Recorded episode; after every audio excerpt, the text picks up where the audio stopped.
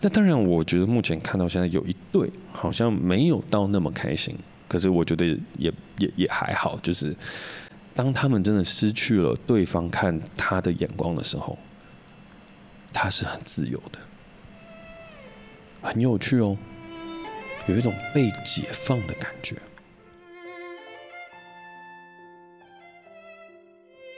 塞卡是我最喜欢的一杯经典调酒，以白兰地作为基底，辅以君度香醇酒加以调味，再佐以些许莱姆汁作为最后的画龙点睛之笔。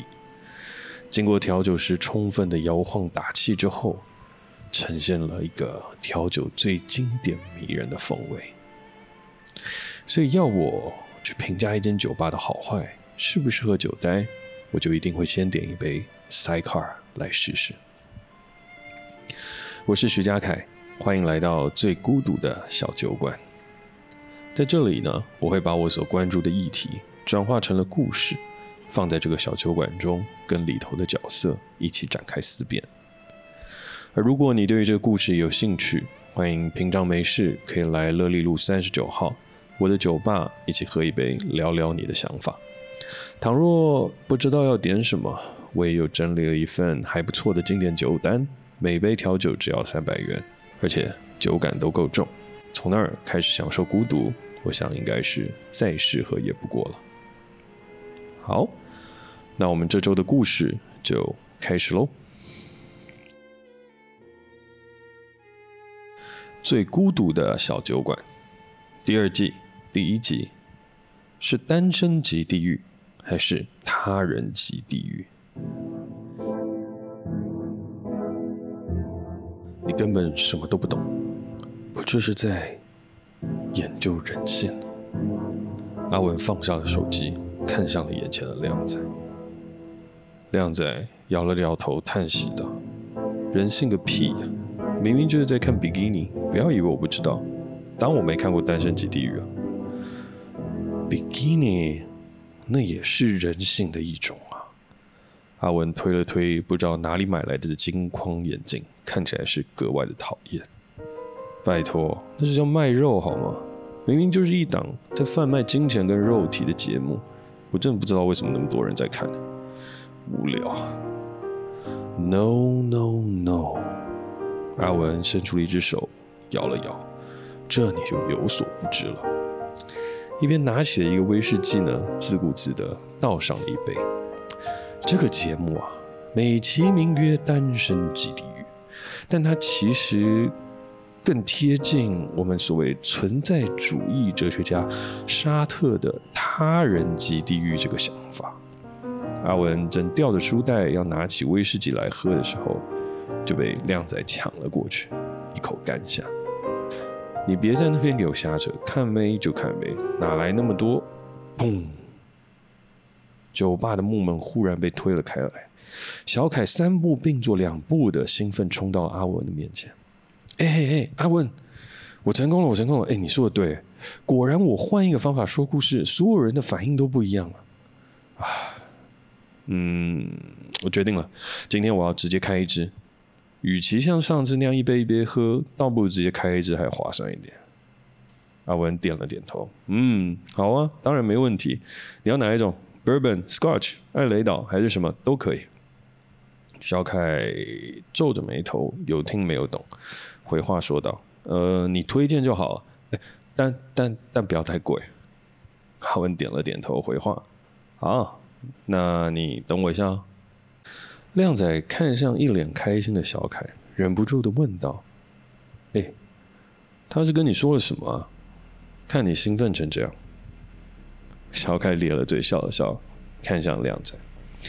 我听了他的建议，放下了正在开发的剧本，然后认真的去看了一遍《单身即地狱》。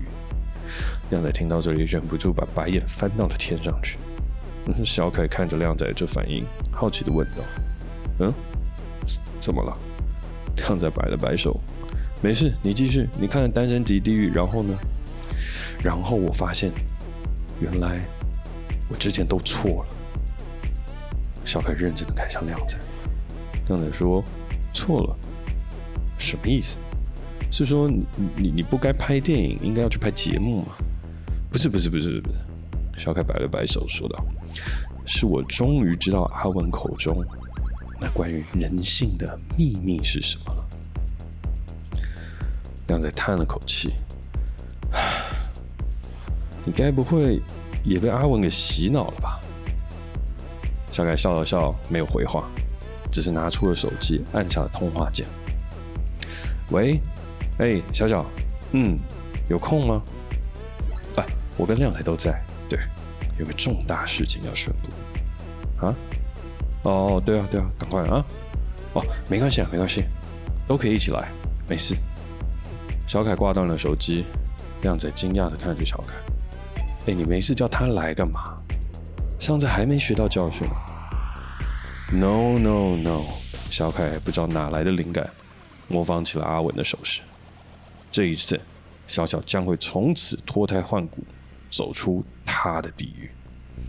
正在拿酒的阿文听到了小凯说的这段话，踉跄了一下，叹了口气：“嗯，早知道就不要推荐他去看了。”好，那告别了第一季沉重的故事以及严肃的议题之后。我们迎向了这个具有娱乐性的第二季，啊，我们这个一开头呢，就是要来聊聊《单身即地狱》这档影集，以及我所看它背后的哲学逻辑。好，那 也不是说要讲 就又要把那个东西变得严肃，没有没有没有，因为我就是在上一季录完了之后，我。很认真的去听取了很多观众的建议跟想法，然后再去做了一些自我的取舍之后，我发现了，就是我的确是很喜欢讲述议题的，然后我觉得这一点我可能也不会有太多的改变。但是呢，我觉得一个议题它可以去呃分享更多不一样的故事，更多不同的面向，然后融入更多的故事跟剧情。那在进入到我们今天的主轴之前呢，为什么我会有这个感想？最主要也是因为我最近在看一部韩剧，叫做《欢迎回到三打里》。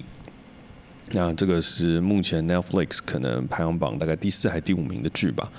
呃，同期也还有一个韩剧叫做《我与恶魔有个约》还是什么之类的，就是反正讲一个女生跟一个恶魔签约，然后。然后发展关系这样的一个故事，那它的排名好像比三打里前面一点，可是我不知道为什么我就比较没有那么喜欢那一部，我比较喜欢三打里。呃，我印象很深刻的事情是这礼拜天吧，我就在看最新一集的三打里的时候，我竟然有一度潸然泪下，就是有一点点微剧透，但因为我觉得。这部影集它比较像是海岸村恰恰恰，就是那种嗯，不是以剧情作为核心推动的一个故事，所以我想稍微稍微爆个雷应该是无所谓。但如果你很介意的话，你可以快转大概五分钟或三分钟，我应该不会分享太久。呃，三大里这个故事呢，最主要就是在讲一个想要离开济州岛的女生，以及一个以那个女生为梦想男生所发展的一个恋爱故事，而这个女生到了后来的时候，她很成功变成了一个摄影师，但是却遭到她后辈的陷害，不得不狼狈地逃回到济州岛。但我觉得她讲述了很多人的心声吧，就是第一个会讲到就是关于追逐梦想，你要离乡背井的这件事情，然后还有另外一个事，就是在讲说究竟是你要有梦想吗？还是我可以把别人当做我的梦想，这也是一个不同的生存方式。好，但因为今天所想要去分享的主要的哲学的探讨或是议题的思辨，呃，并不是聚焦在三打里的这边，而是是三打里的一个故事表现，让我有了一个很强大的共感，然后最后延伸到了想要去讨论《单身及地狱》的这个节目的想法。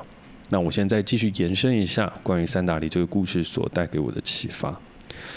三打里里面，它有很多想要寓教于乐的东西，然后可是最能够让我吃进去的一个角色是他们这个兄弟帮里面，也不能讲兄弟帮啊，因为一个女生四个男生，他们组成了一个五虎队或五虎帮。那里面有一个男生非常可爱，他应该是里面嗯。我想不到更好的形容词，但是因为是智商最低的，但是也是最仗义的一个人。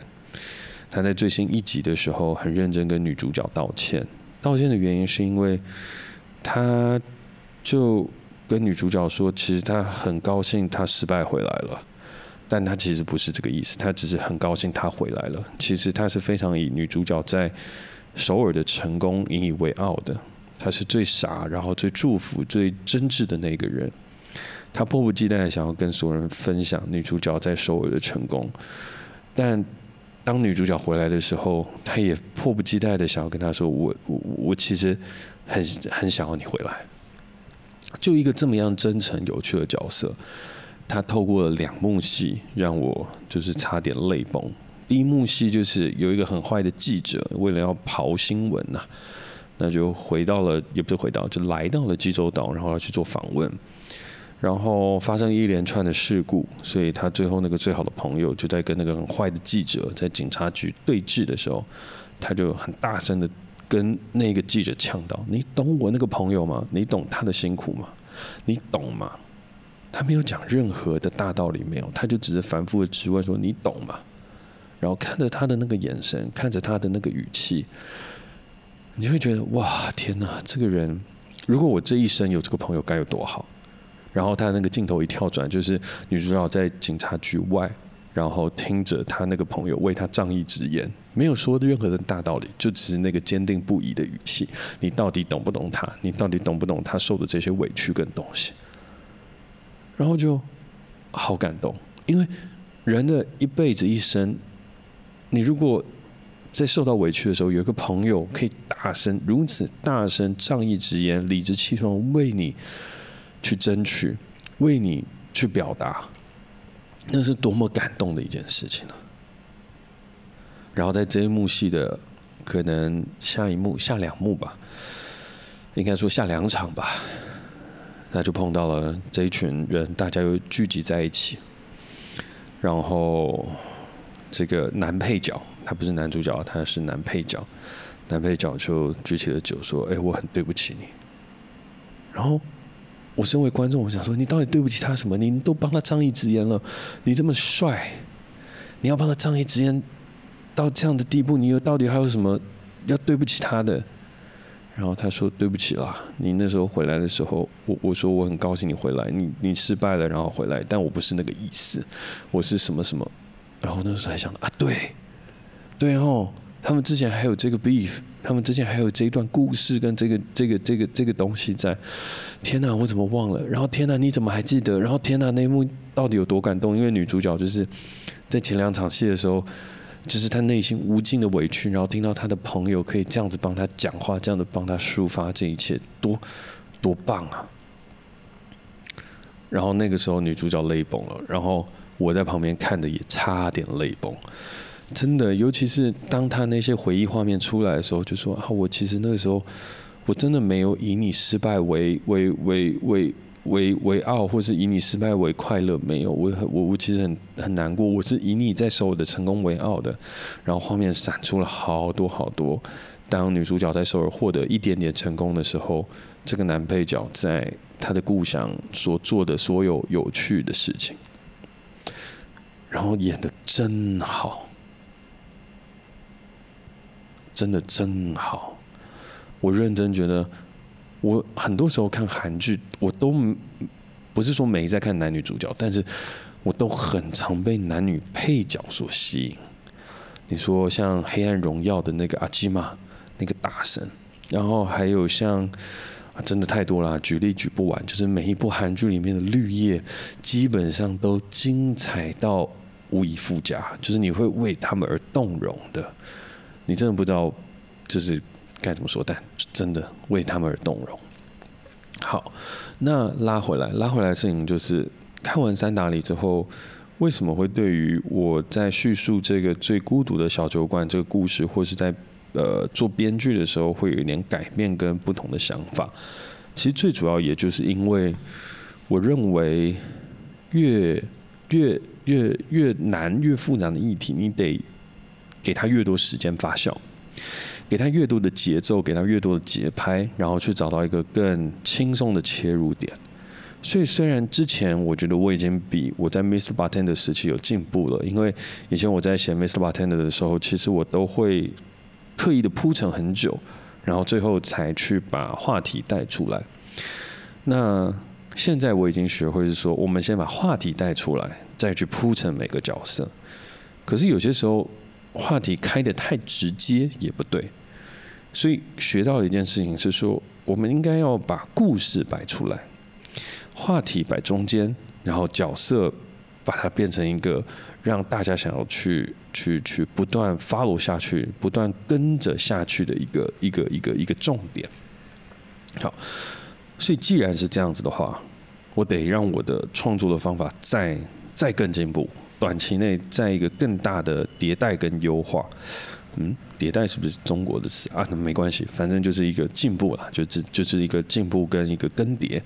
对，好，那在这个进步跟更迭了之后呢，我就在想，那有什么样的东西是我可以尝试去讲我想讲的议题，可是用一个比较有趣、可能会吸引大家的呃关注，然后不会觉得很沉重的方式做开局，后面再找到一个对的时间点下一剂猛药。或者是把最后最重要的一个 punch line，它转化在一个剧情里面呢。然后这个时间点，我就看到了《单身即地狱》。好，那时候《单身即地狱》第三季上线的时候，我就在想，还能搞什么东西？他就配对节目嘛，啊，配对配对，那个基本上就。呃，这边没有任何性别歧视，没有。但是就一个影视从业人员的冷静分析来看，它应该就是一个比较偏女性受众的的的的的影集呃的节目，这样。就因为大家会投射嘛，投射一个恋爱脑，投射一个恋爱的感觉放在那边，所以是女性在看。那至多有一些男生在看，他可能就是要去看那些美女吧，就是很很肤浅的这样子，就是。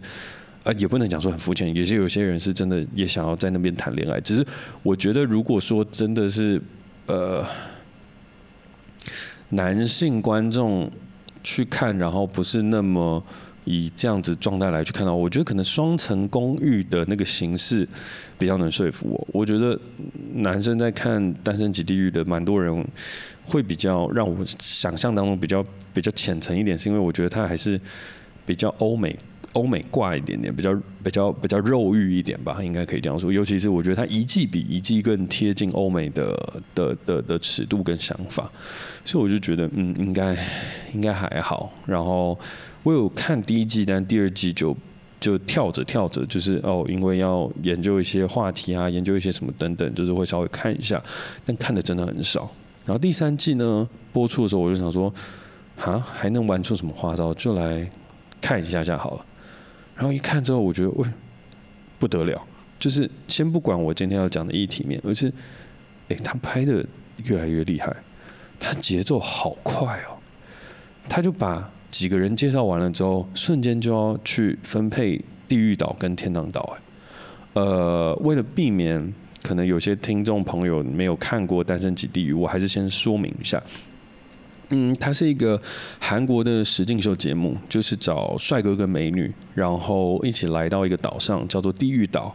那在里面呢，你们只能分享你们的名字跟一些不着边际的事情。那配对了成功之后，你们就可以去五星级饭店度假。像这一次他们就去 Hyatt，然后前几次反正都是去高级的地方度假，反正就是一个很 fancy 的地方。然后我们把它称之为天堂岛。那没有配对成功的人就要留在地狱岛上。那什么叫做配对呢？就是每个人都会在信上写说，哦，我喜欢这个男生，我喜欢这个女生。那如果互相喜欢，那就配对成功；那如果没有互相喜欢，就得留在地狱岛上，那就变成单身级地狱。就是你没有配对成功，你就单身了嘛，那你就得留在这个地狱岛上。所以大概的主轴就是长这样子，就是一个恋爱配对的节目。其实规则一点都不复杂，可是里面的东西其实蛮有趣的。就我第一季我会认真看下去，就是因为。诶，为什么人会喜欢他，又喜欢他，又喜欢他？然后男生要怎么像孔雀开屏一样去吸引女生？然后女生又要怎么样去不被讨厌的状态下去吸引男生？诶，其实这我觉得很有趣。嗯，先岔开来讲一下下的话，就是我觉得男生在吸引异性的时候，他有些时候是可以张扬的。可是当女生在吸引男生的时候，他过度张扬，马上就会输。所以你必须要呈现出某一个可以被保护的形态，可以被亲近的形态。而男生通常你要去把自己变得更主动、更积极一点。就是其实这也是这个有趣。这个节目一开始我有在看的一个原因，但到后面的时候，就是在想，诶，他到底真的还假的啊？然后节目的铺排啊，然后一些什么等等，我就觉得啊，算了算了，我我毕竟不是特别喜欢看爱情片跟恋爱的东西的，所以我就就就放弃了。就也真的老实来讲，我看韩剧的时候，有很多韩剧我都超喜欢的，但只要他们一谈恋爱，我我我就会忍不住按那个快转键，就是真的。快转键我几乎很少用，但就我在看一些我很喜欢的韩剧，可是他们爱情又谈太多的时候，我就只好忍痛按下那个快转键。其实三打里也有点一样，就三打里我超喜欢那个剧情，而且我超想要看那个女摄影师最后怎么样就是翻转的，但是她演了四集吧，就是。这部分的节奏慢了一点点，然后男女主角认真在谈恋爱的时候，我反而就觉得，呃，这不是我的守备范围，所以就偷偷按下那个快转键，这样。好，但拉回来，那《单身即地狱》的这一季呢，它有一个很特别的事情，就是它的，哎，我先说这是一个重大的暴雷，可是又没有到很重大。但是如果你还没有看过，然后你怕被破坏这个感受的话呢，请跳过这边，可能过五分钟之后再回来听，这样会比较好。对，但但但我觉得不会影响到你观览的感受了。诶，可能会，就是如果你第一集都还没有看的话，第一集都还没有看的话，那你先跳过好了，或者你先在这边按暂停，然后去看完第一季，然后直接下，哎，不是第一季，看完第一集再回来到这边。对，因为我的确就是被这个点所震撼到，然后让我引发了。这个这个这个呃议题，就我想讲这个议题很久，但是我居然可以透过《单身即地狱》找到一个这么好的切入点去切入，就是因为这个重大的转折跟他这个叙事的手法。所以呢，最后一次暴雷警告，最后一次防雷警告：如果你还没有看完第一集的话，请去看，啊、呃，看完再回来。那如果你已经有看完第一集或不在意被我暴雷的话，你就继续听下去。好，那要来喽。准备喽，好，重点就是呢，他这一次居然有两个地狱岛，所以两个地狱岛的事情是，他很快速的介绍男女主角哦，就是以前可能会有很多位，但这次他只有五位，他这次只有六位，然后介绍完了之后呢，就让他们吃一个非常简便的午餐，然后就说，哎，come on，你们要配对了，然后所有人就哈什么意思？这一季节奏这么快哦，哦，我们是要录一个加速版的《单身即地狱》吗？然后就在这样子的一个氛围下。开始很认真的谈起了恋爱，然后被选去天堂岛的 couple 感都超强的，因为就想说哇，这一季应该就是他跟他，他跟他，他跟他，然后赶快配对完就结束了。结果殊不知，在隔天马上节目单位就做了一个大反转，就是哎，喜马塞两个地狱岛，所以被配对好的人呢，在隔天马上被拆散，而且还去到了不同的岛上。那去到不同岛上的时候就，哦，很有趣哦。有些人是变得拘谨了一些，但有些人是更放开了一些。但很有趣的事情是，没去过另外一座岛的，都会纷纷在想另外一座岛是什么样子。另外一座岛上的男生是什么样？另外一座岛上的女生是什么样子？然后同时，同时最有趣的事情来了。最有趣的事情就是本来。CP 感最重的那一对，你看说每一对都超重。当他们被分开了之后，他们在分开之前都会非常非常的，就是有一种尴尬感，就是说啊，分开了，我们要回去，可是为了节目效果，我们还是要跟更多人聊天呢，我们还是要跟其他男生、其他女生一起接触嘛，然后我们还是要去可能多认识一些其他人呢。可是我跟你的感觉明明就这么好，而且我们都已经，you know, 都已经尝试过了，都已经一起住过一晚了。那，哎，难不成在节目这一开始，在这样的一个状态下，我们就要就得这样子了吗？可是又感觉很好，就是那种很尴尬的感觉。然后瞬间他们被解放到隔壁岛的时候，哇塞，每一个人都是就是如狼似虎，也不是说如狼似虎，就是就是有自由了，变成全世界最自由的男人跟女人，就是好开心哦！真的是，我觉得哎、他们是是很开心的。那当然，我觉得目前看到现在有一对好像没有到那么开心。可是我觉得也也也还好，就是当他们真的失去了对方看他的眼光的时候，他是很自由的，很有趣哦，有一种被解放的感觉。所以就从这边我就联想起了一个我很喜欢的哲学概念，叫他人即地狱。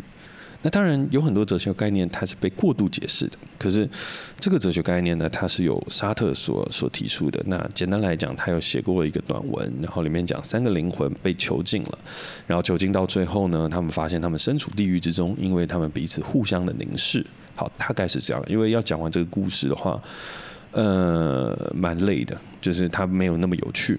呃，以前我会很乐于分享，但我现在觉得，那些与其去讲沙特他本来的故事，倒不如讲单身级地狱这个故事来去衍生出他人级地狱更好玩一些。原因的事情是，他人级地狱所讲的一个东西，就是我们会在别人的凝视当中形成一个一个被禁锢的自己。那当然，在死后我们更失去了这个诠释权。好，但死后这件事情我们先不谈，我们先谈我们怎么样被他人的眼神所禁锢住。那我们在他人眼神被禁锢住这个感觉呢，其实他不会是说他人对我们的批评哦，而是是他人看我们了之后，我们怎么样去满足我们在他人心中的期待。举例来讲，就像单身级地狱的这一个情侣是一样的。当我们在最一开始互相认定了彼此之后，去到了天堂岛，我们又要再回到地狱岛当中，其实我就会在意你的眼光。你也会在意我的眼光，我会去看你有没有去跟别人相处，你也会去看我有没有跟别人相处。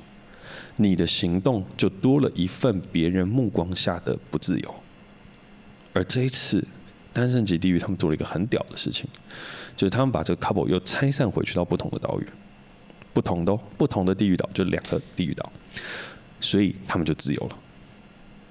然后这时候你会看到，当这个人失去了那个重要他人的目光的时候，他的表现跟他之前所说的话，会是有多么大的不同？好，那当然也会有一些人，他们就本来就已经很享受了，但是这些东西我说的很享受，就是当他还没有离开那个人的目光前，他就已经表现出了某一部分的雀跃跟东西。但仔细下去去看，你看下去，你会发现还是有差。而且是很大的差别。我觉得这个在演到第三集、演到第四集、第五集的时候，应该会越来越明显。尽管这可能有节目单位的安排，或是有剧本的编排，这是铁定的。可是，可是人的一些反应是骗不了人的，尤其他们不是演员，有些反应真的骗不了人，很有趣。再加上剪辑的时候，他们也会把过度的放大出来。所以拉回来。单身即地狱，他这一部节目究竟要拍的是你单身了就处在地狱中吗？还是你活在他人的眼光中呢？你活在期待他人的眼光中呢？期待摆脱单身的这个期望中呢？真的是单身即地狱，还是为了摆脱单身这件事情，成为了地狱？我觉得这是非常有趣的事情。好，那除了这个概念之外，我觉得我想要在这一季的故事当中，也在延伸探讨，为什么大家会喜欢看《单身即地狱》？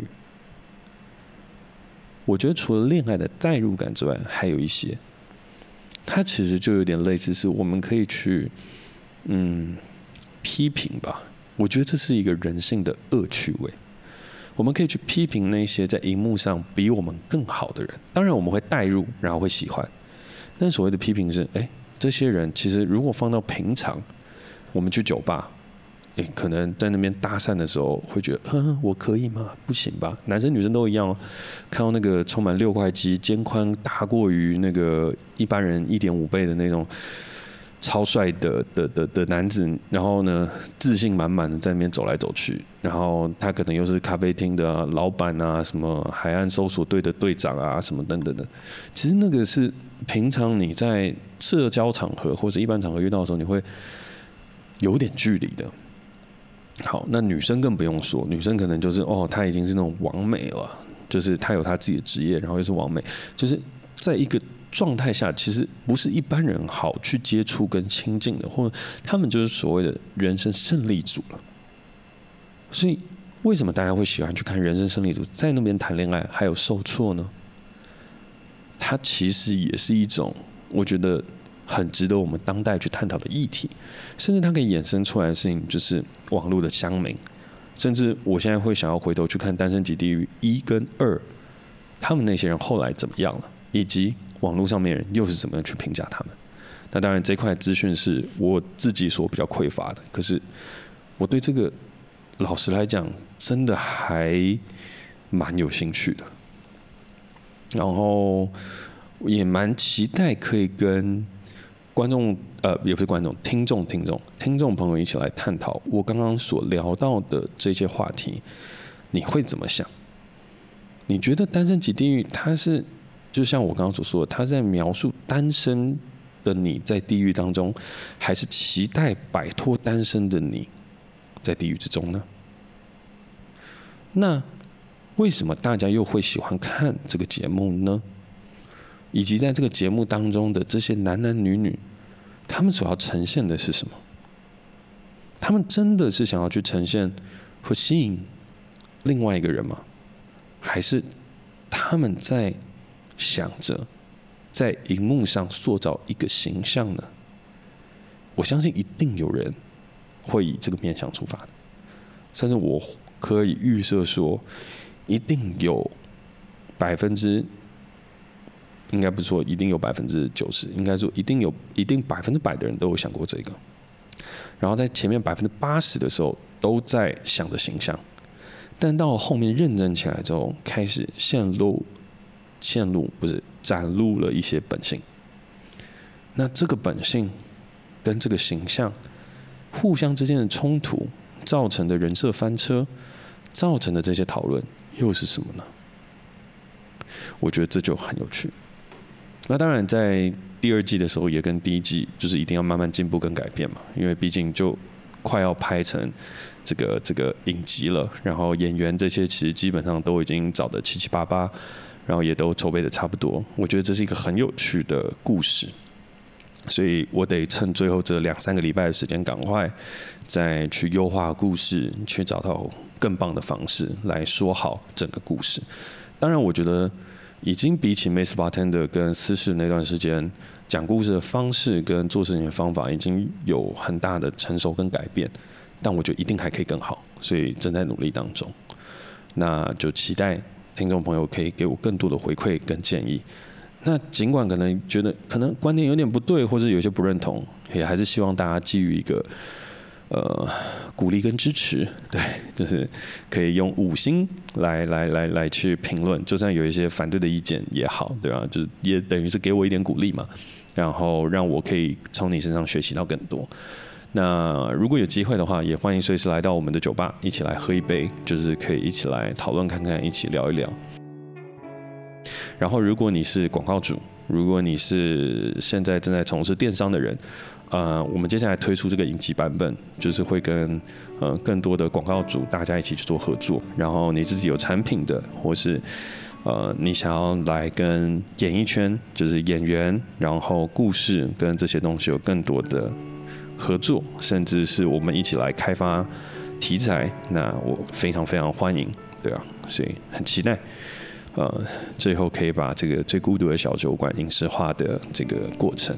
那如果你也愿意的话，也希望可以协助我，帮我把这个 podcast 分享给更多不同的听众，让我有机会可以把相关的议题、相关的东西突破目前的同温层，知道更多的反响跟回馈。做出一个属于我们这个时代、我们这个时代的故事。感谢大家今天的收听，我是嘉凯，那我们下周见。